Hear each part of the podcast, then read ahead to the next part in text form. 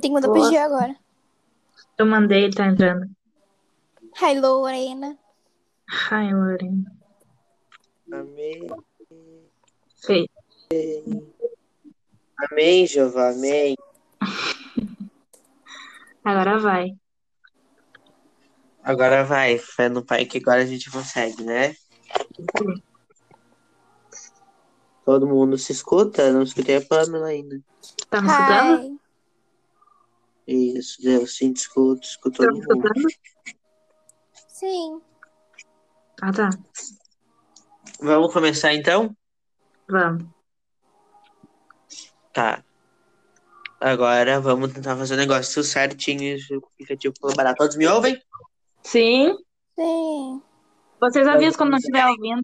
Tipo, se não estiver ouvindo alguma pessoa.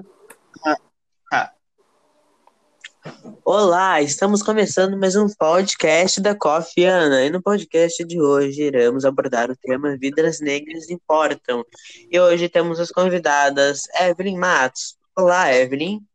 Olá, Gia. Evelyn Matos, sou a roteirista e a pesquisadora. E contaremos com a participação de Larissa Pamela. Olá, Larissa. Olá, Jean. Pamela, eu sou editora e convidada.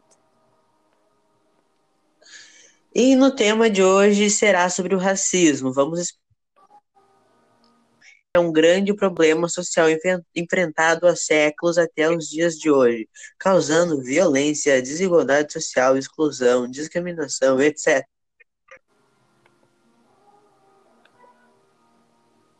Então, o surgimento do racismo. O racismo surgiu no século XV e XVI, no período de expansão marítima e comercial. Os europeus consideravam que os povos de origem europeia seriam mais capazes de dominar do que os negros, e eles eram considerados animais, na visão eurocêntrica deles. Assim, participavam da escravidão, e alguns séculos escravizavam as pessoas na África do Sul e no Novo Mundo. Começou o tráfico africano no século XV, e assim foi dado o nome de escravidão moderna. A história do racismo na parte ocidental é associada à escravidão como uma forma de colonialismo.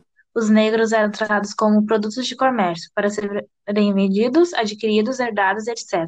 No século XIX, com a abolição da escravidão, o racismo ainda não acabou. Além disso, é necessário entender que o racismo não se manifesta apenas de maneira única. Temos o racismo individual, o racismo institucional, racismo cultural, racismo ecológico e racismo estrutural. As causas do racismo. A discrimina- a discriminação começou desde a antiguidade, quando os povos gregos e latinos classificavam os estrangeiros como bárbaros.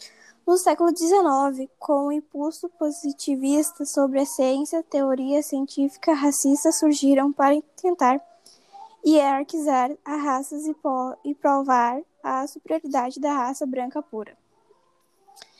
No Brasil, a causa do racismo podem ser associada à longa escravização de povos de origem africana e abolição da escravidão bem tardia, que foi feita de maneira irresponsável, pois não se preocupou em inserir os escravos liber- libertos na educação e no mercado de trabalho, resultando em um sistema de marginalização de perdura até hoje. Exatamente. E isso deu consequências ao racismo no Brasil. No Brasil e em outros países que utilizaram a mão de obra escrava da colonização da escravidão, no dia 13 de maio de 1888, a promulgação da Lei Áurea proibiu a escravidão, mas não foram criadas políticas de inserção dos negros recém-libertos no mercado de trabalho e na educação. Então, depois de tudo isso, a gente vê a história do racismo, que não foi uma coisa fácil, que os povos sofreram muito, e agora as consequências. Para quem é vítima do racismo, as consequências podem levar à exclusão das pessoas mais desfavorecidas, obrigando elas a fazerem coisas desumanas. São submetidas à escravidão, humilhando-as diante das outras pessoas, causando perturbações mentais, problemas de aprendizagem, depressões, que por vezes levam as pessoas a cometer suicídio. E agora a Larissa Pamela irá falar sobre um dos principais líderes do movimento antirracista. Sim, exatamente. Temos dois exemplos de pessoas que foram extremamente importantes. Um deles foi o Zumbi dos Palmares. O Zumbi dos Palmares foi um dos principais representantes da resistência negra à escravidão na época do Brasil colonial. Foi líder do Quilombo dos Palmares, comunidade livre formada por escravos fugitivos das fazendas. Outra pessoa também foi Rosa Parks. Uh, foi uma personalidade da história recente dos Estados Unidos. Ela ficou famosa por realizar um ato de desobediência civil que deu forças para uma série de protestos dos afro-americanos pelos seus direitos civis. O ato de Rosa Parks não teve, não, de não ceder seu assento para um homem branco deu início a um boicote contra os ônibus de Montgomery, o que pôs fim à segregação racial no Brasil e em todo o território norte-americano. Então, agora, depois de todos esses relatos, iremos falar sobre o racismo inverso. Um assunto bastante discutido nas redes sociais é se existe ou não racismo reverso.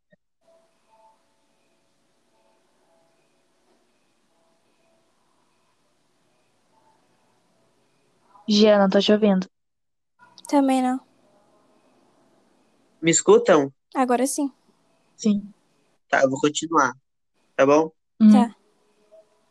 Dá pra continuar? Será que pra cortar depois? Dá, acho que dá. Tentar, né? Vamos. Vai. Vou tentar.